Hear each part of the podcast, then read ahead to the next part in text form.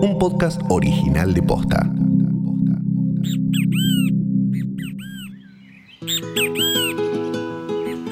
¿Sabías que en tu balcón, en tu terraza, en tu jardín tenés plantas que se consideran exóticas?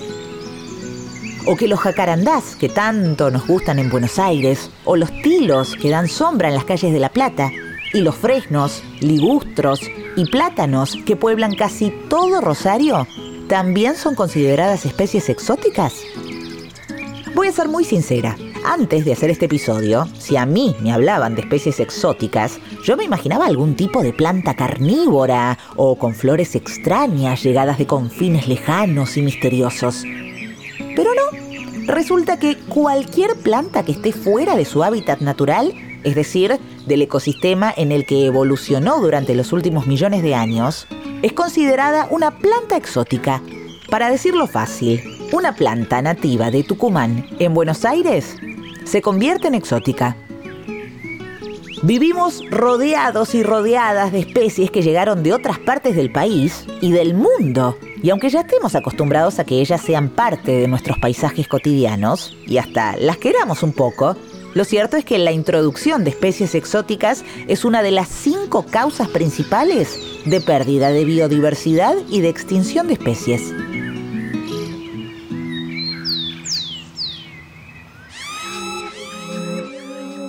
Pero entonces, ¿tenemos que tirar todas nuestras plantitas? ¿Y en las ciudades habría que talar todos los árboles? Bueno, no. Veamos qué nos cuentan los especialistas. En el episodio de hoy metemos las manos en la tierra húmeda para hablar de cómo las plantas nativas pueden cambiar el futuro de nuestros ecosistemas. Mi nombre es Martina Sotopose y esto pasó, o mejor dicho, esto está pasando posta.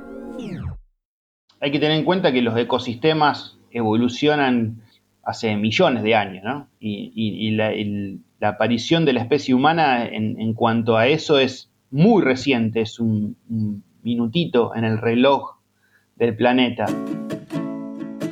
Él es César Masi, probablemente una de las personas que más habla de plantas nativas de todo Twitter Argentina.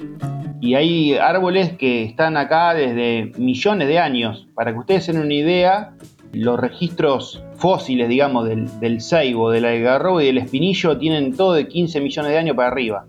15, 20, 25 millones de años. Entonces, eh, para graficar eso, que es desde cuándo evolucionan los sistemas juntos, eh, es de donde sale el término de lo que es una especie nativa o autóctona. Es una especie que evolucionó en el ecosistema hace mucho tiempo. En su bio, César se define como naturalista de alma y ex informático. ¿Cómo fue que un fan de las computadoras se convirtió en un militante de las plantas nativas? Cuando de chiquito soñaba con ser astronauta primero, quería estudiar ingeniería nuclear para terminar en la NASA. Después eh, mi sueño era las computadoras. O sea, yo vengo de una época, o sea, mi generación, yo tengo 42 años casi, mi generación vivió todo la, informática, digamos, desde las computadoras con pantalla en color ámbar y los disquetes que medían como una mesa hasta ahora. Entonces, cuando uno tenía un acceso a una primera computadora, era como un flash. Uno se imaginaba que de grande iba a estar adentro de la Matrix. Más que adentro de la Matrix, trabajando como programador, César se encontró con que estaba todo el día adentro de una oficina. Pero bueno, como todo el mundo se imagina, no es una profesión muy humana. Uno está acostumbrado a lidiar con cosas que son máquinas, ¿no? Y sobre todo un ambiente muy de tecnología donde uno está encerrado en centros de cómputo, eh, en una piecita con aire acondicionado haciendo ruido todo el día y lleno de, de, cables y vivía encerrado, por así decirlo. Y la verdad que eso te va produciendo un desgaste porque estás todo el día encerrado en tu casa con la computadora y en un momento necesitas eh, un descargue, ese descargue para mí empezaron a hacer las plantas. Para obligarse a salir de su casa y de la computadora, adoptó un perro. Busqué un bretón y empecé a recorrerme todos los parques de Rosario todo el día, dos o tres horas con el perro, sentarme abajo de las plantas, tomar mate. Y bueno, eh, creo que empecé agarrando un fruto de un timbó y lo partí y digo, uh, mirá, hay semilla acá. Y me, me, resultó muy llamativo ese fruto que parecía como un sonajero, una oreja negra gigante que hacía ruido. Y empecé a cultivar plantas y bueno, la primera vez que cultivé nacían una de cada 50. Todo esto pasó más o menos entre 2010 y 2011. César se obsesionó y cada vez pasaba menos tiempo con las computadoras y más tiempo afuera, con las manos en la tierra. Primero cultivaba cualquier cosa, lo que veía en internet llamativo para cultivar, después em, empecé a, interiorizarme más sobre todo el tema de la flora nativa y bueno, me, me puse con eso como un hobby duro, digamos, que, al que le dedicaba mucho tiempo.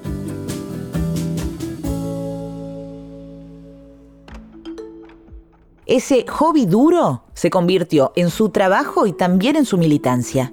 Lo llamaron para trabajar en el primer vivero municipal de nativas de Rosario. Se hizo una cuenta en Twitter para hablar del tema y finalmente abrió su propio vivero. Un hilo suyo en Twitter fue el puntapié para este episodio. En ese hilo César empezaba con una pregunta bien directa. ¿Qué especies de árboles y otras cosas nunca plantar? Lo que vino después fue una lista larga de plantas, arbustos y árboles que cualquier argentino vio alguna vez en un jardín o en un parque. El primero, el famoso Crataegus o la piracanta, que es, nosotros le decíamos chiquito la manzanita, es un arbusto que se usa de cerco, que hace unos frutitos rojos, que lo conoce todo el mundo. Esa especie se, planta mucho y se sigue plantando y se sigue eh, comercializando, y esa especie ha invadido muchísimos lugares. Ha invadido el palmar de Entre Ríos, donde tienen que quemar parte del palmar para eliminar la, infestación. Ha invadido las sierras de Córdoba, ha invadido La Rioja, Catamarca. ¿Y qué pasa? Eso genera, es una planta que tiene unos frutos que son muy atractivos para los zorzales, el zorzal la consume y, va ocupando lugares y va desplazando especies eh, que crecían ahí. En su hilo de Twitter, César también hablaba de otro clásico, el ligustro, un arbusto también conocido como siempre verde y que está en casi todos los jardines argentinos. En Córdoba, directamente, es plaga.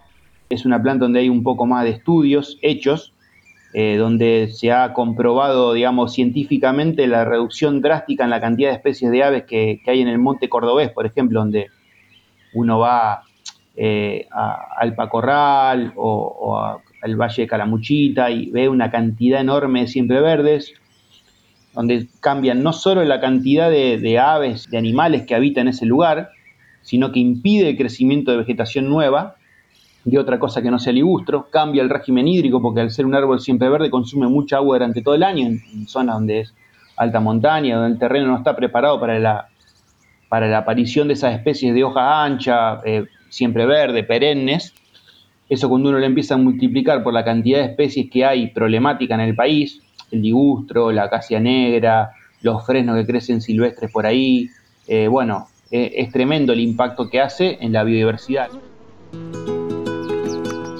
Si hablamos de plantas, hablamos también de animales, especialmente de insectos y de aves. Las plantas nativas evolucionaron a la par de la fauna nativa y por eso, digamos, se llevan bien lo que uno tiene que, entender es que cuando una planta no es nativa, no está preparada para interactuar con la fauna del lugar. Entonces por eso nosotros hacemos tanto hincapié en usar plantas nativas en los jardines y en el arbolado público.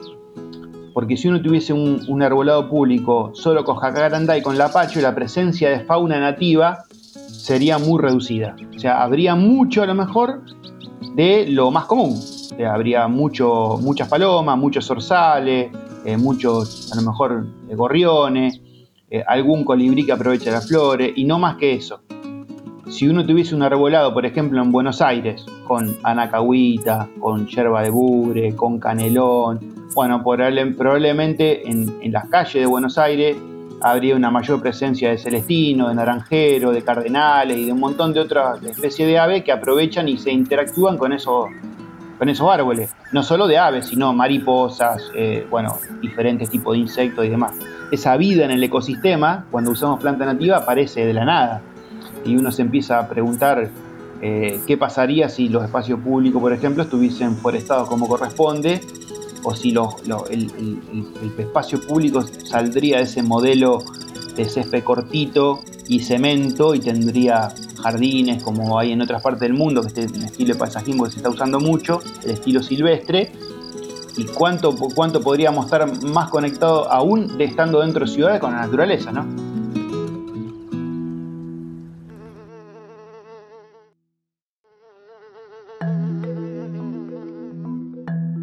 La principal consecuencia o el, mayor impacto, digamos, que podamos llegar a tener al introducir una especie exótica es que esa especie se vuelva invasora. Ella es Luciana Peirone. Es bióloga y, como habrán adivinado, cordobesa. A ella le pedimos que nos explique qué es lo que puede pasar cuando una especie exótica se convierte en invasora. ¿Esto quiere decir? Que por características de la especie o por un cambio en el clima o porque se den determinadas condiciones, esta especie pueda eh, empezar a reproducirse sin la ayuda humana, sin intervención humana, y que empiece a invadir espacios naturales. Un ejemplo de esto que dice Luciana es lo que pasó con los pinos en Córdoba. Eh, es un árbol introducido desde el hemisferio norte. Algunas eh, veces ha sido introducido, va, varias veces ha sido introducido por inmigrantes, por nada, el hecho de querer recrear sus, sus paisajes, pero también fue introducido por la industria forestal, digamos, para producción de madera. Y por lo menos acá en Córdoba lo que pasó fue que esas plantaciones para extraer madera fueron abandonadas y desde allí el pino se comenzó a, expandir, a reproducir por sí solo, a invadir, es decir, se volvió una especie exótica invasora. Y el efecto de estas plantas sobre nuestro ecosistema, y en definitiva sobre nuestras vidas, es bastante grande. Por ejemplo, en Córdoba, especialistas compararon el caudal de los ríos en zonas con plantaciones de pinos con el de zonas donde solo había vegetación nativa. Y vieron cómo el caudal de los ríos era menor en la cuenca que estaba invadida por pinos. Es decir, el pino, por decirlo así, nos estaría como robando el agua a los cordobeses. O sea que la introducción de especies exóticas puede causar efectos bastante graves, desde disminuir el caudal de agua de toda una provincia hasta favorecer incendios masivos como los que vimos este año.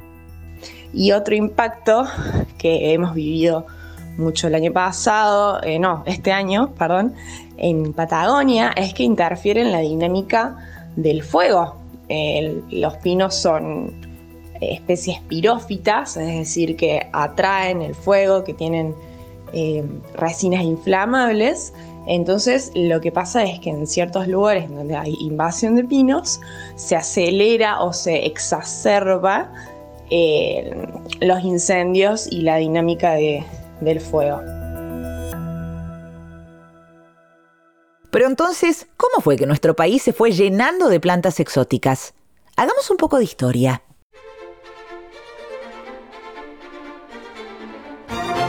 Para entender las plantas y paisajes que vemos hoy en Argentina, hay que hablar de Carlos Thais, el paisajista francés que a principios del siglo XX definió la identidad de muchas ciudades argentinas con sus parques de inspiración romántica.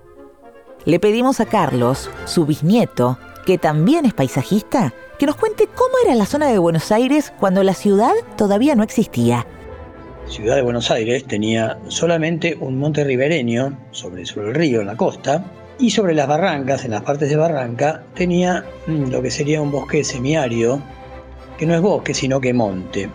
Sobre la mismísima costa, abajo sería, abajo de la barranca, había un bosque un poquitito más interesante o más diverso, que tenía ceibos, curupíes, sauce criollo, laurel del río y algunas especies más.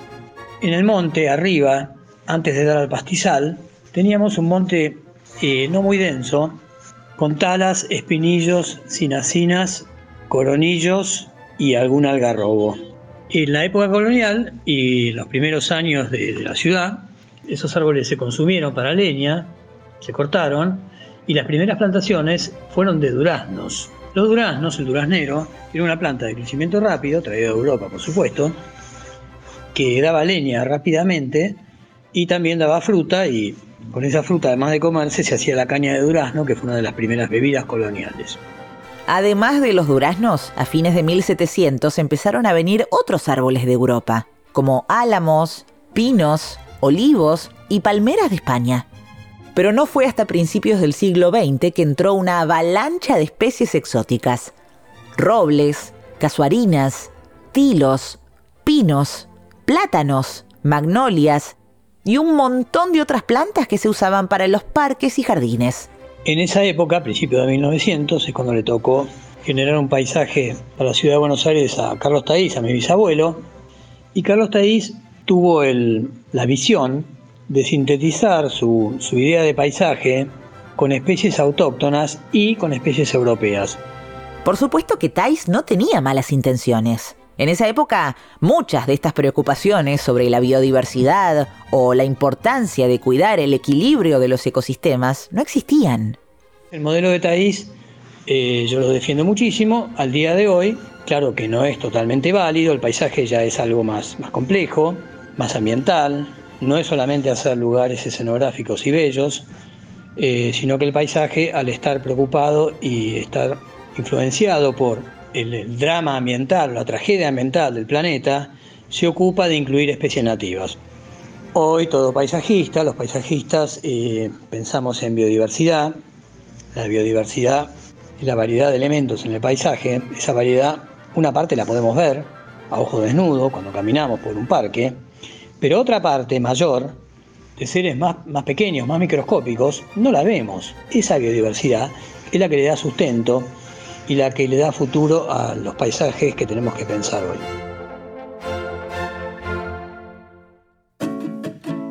Este episodio empezó con César Masi, el rosarino ex informático y naturalista de alma, que cambió las computadoras por las plantas y se convirtió en un militante de la flora nativa. Después de muchos años de darse la cabeza contra los fresnos europeos, César siente que por primera vez estamos a la puerta de un cambio sí hay una demanda de la gente que empieza a tener cada vez más conciencia de la importancia de la especie nativa y cada vez está más informada y empieza a pedirlo. Y por ahí hay siempre cierta resistencia eh, dentro de los lugares por ahí más tradicionales, ¿no? Los barrios que tienen arbolado muy añejo, con especies muy particulares, que tienen frenos muy grandes, están muy sombreados, o, o esas calles con tipas enormes ahí se complica ya intervenir de otra manera. Y tampoco hay que, digamos, hay que ser tan extremista de, pretender sacar todo lo que está y empezar de cero, porque lo que está cumple una función aún de, con reducida biodiversidad, una función ecosistémica dentro de las ciudades. Pero sí hay que apostar, como ya las exóticas tienen un lugar bastante preponderante, eh, digamos, tengamos en cuenta que en lugares hay casi 100% de especies exóticas. En general, cuando hablamos de fauna y flora, nos imaginamos un monte, un bosque o unas montañas. Pero las ciudades también forman parte de los ecosistemas. Están incrustadas en la naturaleza, la transforman y a la vez también son transformadas por ella. No podemos pensarlas como si estuvieran adentro de una cúpula de cristal. No se trata de empezar de cero, sino de cambiar el chip y empezar a pensar nuestras ciudades y nuestros espacios verdes de otra manera, donde las plantas nativas sean las protagonistas. Para eso, no alcanza solo con la voluntad individual, hace falta voluntad política, que por ahora es escasa. De acá en adelante hagamos un corte, pensemos de manera diferente, pensemos cómo hacer un arbolado más resiliente, más diverso, con muchas especies, sacando de los criterios tradicionales de que el árbol no tiene que ensuciar la vereda, no tiene que atraer bichos porque la gente le tiene miedo de las abejas, sino todo lo contrario, digamos, plantar un arbolado diverso, con especie nativa, con árboles que interactúen mucho con la fauna, con árboles que estén preparados al clima, a los regímenes hídricos, a los suelos, y que si en todo caso se dispersan, que cumplan una, una función positiva, porque cuando uno planta árboles, siempre un efecto multiplicador.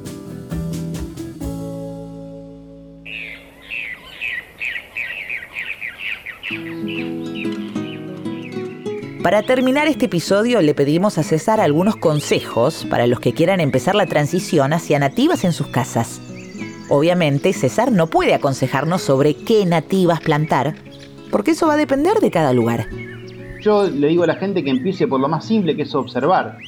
Puede ir a una reserva, puede ir a, un camino rural, a una banquina. Bueno, reservas hay en muchos lados, reservas urbanas, eh, reservas naturales, o, hay en un campo, en una ruta, siempre mirar en la costa del río, siempre hay lugares para mirar, de, donde ver qué plantas crecen y sobre todo qué plantas atraen la vida que queremos incorporar a nuestros jardines. Yo siempre lo que digo que está bueno trasladar la observación de naturaleza a los espacios privados. No es menor eso. Además hay que experimentar, hay que animarse a jugar, a, tratar de, ver el jardín como un hábitat para, para la fauna y para los bichos y no como algo que disfrutemos nosotros nada más. Muchas veces uno está acostumbrado a salir del jardín y ver una flor y cuando uno ve que en esa flor van muchos bichos, se pone a ver y bueno, te termina cambiando la vida y terminás siendo un coleccionista de especies de mariposa, un coleccionista de especies de abeja o, o viendo los colibríes todo el día.